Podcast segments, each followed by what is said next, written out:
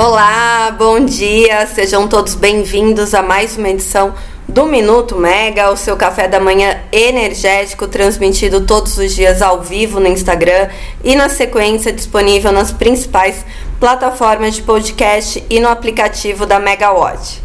Hoje vocês ficam comigo, Natália Bezutti, em mais uma edição. E eu já tô literalmente com a roupa de ir. Daqui a pouquinho tô indo para o Brasil Wind Power.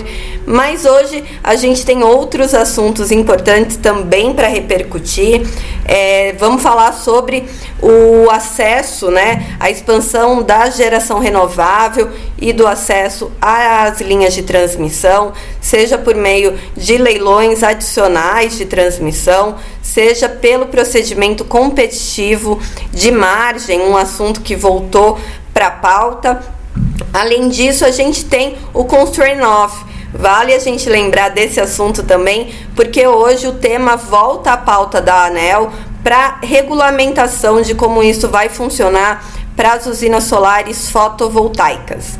Bom, vamos começar com o procedimento competitivo de margem, já que ontem, durante o Fórum Latino-Americano de Smart Grid, a presidente interina da empresa de pesquisa energética, Angela Livino, falou sobre a, as, linhas de transmiss, as linhas de transmissão e que o que está previsto, né, tanto no leilão que aconteceu agora em junho, como os próximos dois já programados, o de dezembro e o de março de 2024, esses certames que envolvem 50 bilhões de investimentos não devem ser suficientes para escoar toda a geração que está sendo planejada e principalmente aquela localizada no Nordeste, né, por meio das renováveis. Então, qual que é a, a sugestão dela, o que, que a EPE está estudando. A EPE está estudando leilões adicionais para dar vazão a essa geração. Além disso, a retomada da discussão do procedimento competitivo de margem. Para a gente lembrar, a proposta é, do leilão ela foi colocada numa consulta pública no fim de 2022, bem no finzinho, e sob a gestão de, uma ou, de um outro Ministério de Minas e Energia, né? Era um outro governo. Foi uma consulta pública de 30 dias, mas o assunto depois acabou não andando. Na proposta desse procedimento competitivo de margem, é, em resumo, a proposta consiste na realização do procedimento no qual os agentes ofereceriam lances de adiantamento de encargos de transmissão pelo acesso a um determinado ponto de conexão do Sistema Interligado Nacional. Aí então as margens é, de escoamento disponíveis seriam calculadas pelo operador nacional do sistema após o cadastramento dos interessados e com uma base é, de metodologia pré-estabelecida, ou seja, que demandaria também uma regulamentação. A expectativa era que o PCM, né, procedimento competitivo de margem, acontecesse ainda no primeiro semestre de 2023. No entanto, outros assuntos, é, quase que semelhantes, digamos assim, entraram no, nessa pauta do primeiro semestre de 2023 como o Dia do Perdão. E o Dia do Perdão, né, a, a anistia aos contratos de empreendedores né, que tinham um contrato de uso do sistema de transmissão, mas que não iam conseguir desenvolver os seus projetos, o Dia do Perdão, segundo o operador nacional do sistema, é, conseguiu, ele recebeu 268 pedidos para de anistia, liberando 11 gigawatts né, de projetos, então uma boa margem aí sendo liberada e desses 11 gigawatts, 9,8 gigawatts apenas de usinas solares fotovoltaicas que foram anistiadas ali, segundo a regulamentação da ANEL do mecanismo excepcional. Então agora a gente aguarda, né? O, ONS ainda tem que divulgar a lista dos agentes, né, a fila de candidatos à margem de escoamento que vai ser liberada. Enquanto isso, os assuntos né, acabam coincidindo e voltando à pauta de discussão do setor, o procedimento competitivo de margem. E falando de operador nacional do sistema, do ONS, quem também participou do mesmo painel que a Angela Livino foi o diretor-geral do ONS, o Luiz Carlos Sioc, e ele falou sobre o apagão do dia 15 de agosto, como a gente previa, não tinha como ele fugir disso também, mas ele, ele não deu informações novas. O que ele falou que o ONS continua estudando os reguladores de tensão, né, de velocidade de tensão das usinas próximas à linha Quixadá Fortaleza, onde aconteceu o, efeito, efeito, o evento inicial, desculpa, e tentando entender o qual foi o evento subsequente, né, que deu é, andamento ali ao efeito em cascata no sistema interligado nacional. Mas vendo o copo meio cheio, o CIOC falou que esse estudo, o relatório de análise de perturbação que o ONS está preparando e que deve sair em 45 dias, foi a previsão inicial e está mantida. Então, o relatório sai em 45 dias até 17 de outubro.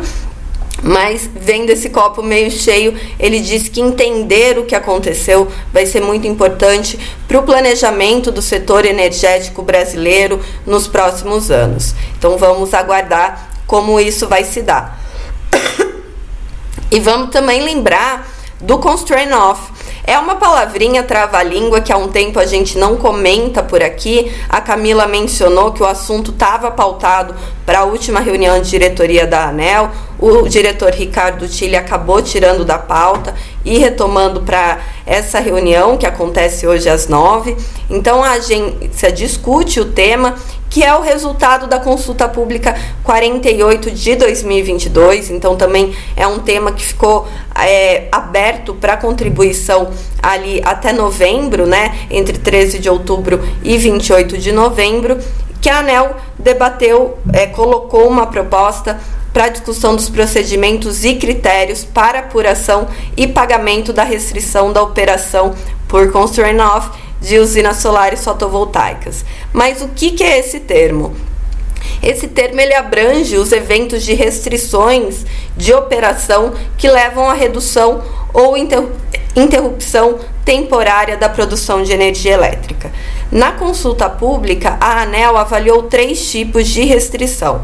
Então, uma, dela por in, uma delas por indisponibilidade externa, como questões de linhas de, trans, linhas de transmissão, transformadores, disjuntores é, a outra, para atendimento a requisitos de confiabilidade elétrica, ou seja, pelo, pelo atingimento é, no limite de linhas de transmissão, esse é um exemplo, e o outro por razão energética, pela indisponibilidade de alocação na geração de energia.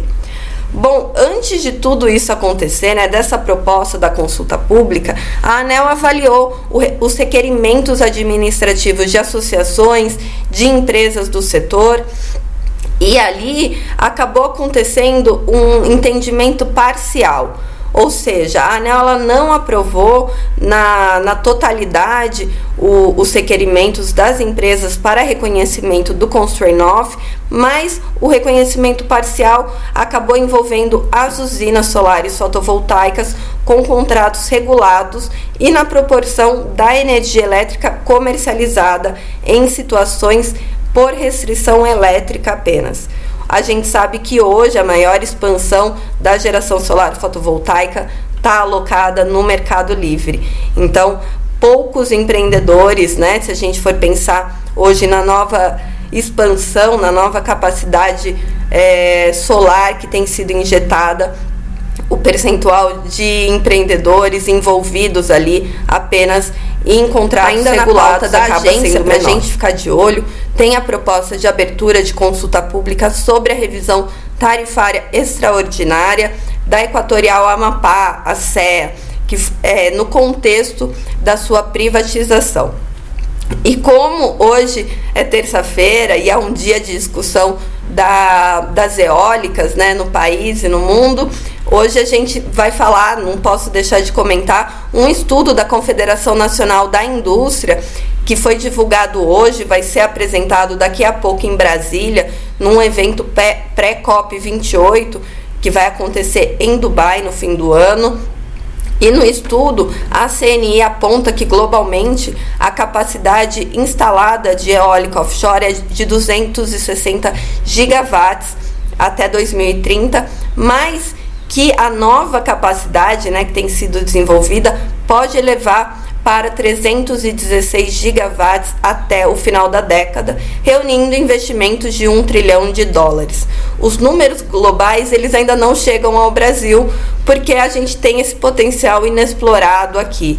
A expectativa, né, até um estudo da empresa de pesquisa energética 700 gigawatts né, a serem explorados na costa brasileira em eólica offshore e esses 700 gigawatts representam 3,6 vezes a capacidade instalada atualmente do país, envolvendo todas as fontes. Bom, o que, que a CNI traz então de diferente? Ela traz, ela mapeou a faixa costeira e identificou as regiões com maiores oportunidades de exploração de eólicas offshore.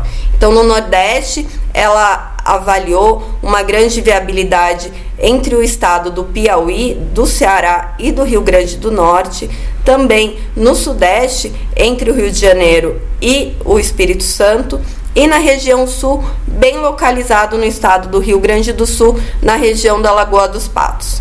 Sobre o aproveitamento desse potencial, a CNI aponta que o decreto 10.946 de janeiro de 2022, ele trouxe alguns regramentos, algumas questões quanto à seção do uso dos espaços físicos, dos recursos naturais para o desenvolvimento da eólica offshore, mas só o ato não foi necessário para trazer, não foi suficiente para trazer a segurança jurídica que os investidores precisam.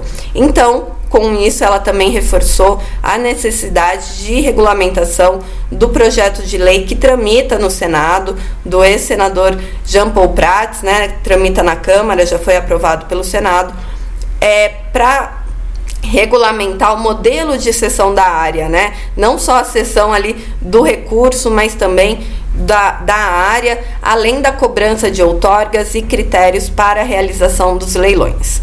Bom, vamos ver outras repercussões também sobre esse estudo da CNI na apresentação que acontece hoje em Brasília, no evento pré-COP. Por aqui eu vou encerrar, porque hoje o ministro Alexandre Silveira tem agenda e ele confirmou que às 10 horas ele participa da abertura do Brasil Wind Power, então vou correr para lá. Obrigada a todos, até a próxima. Tchau, tchau.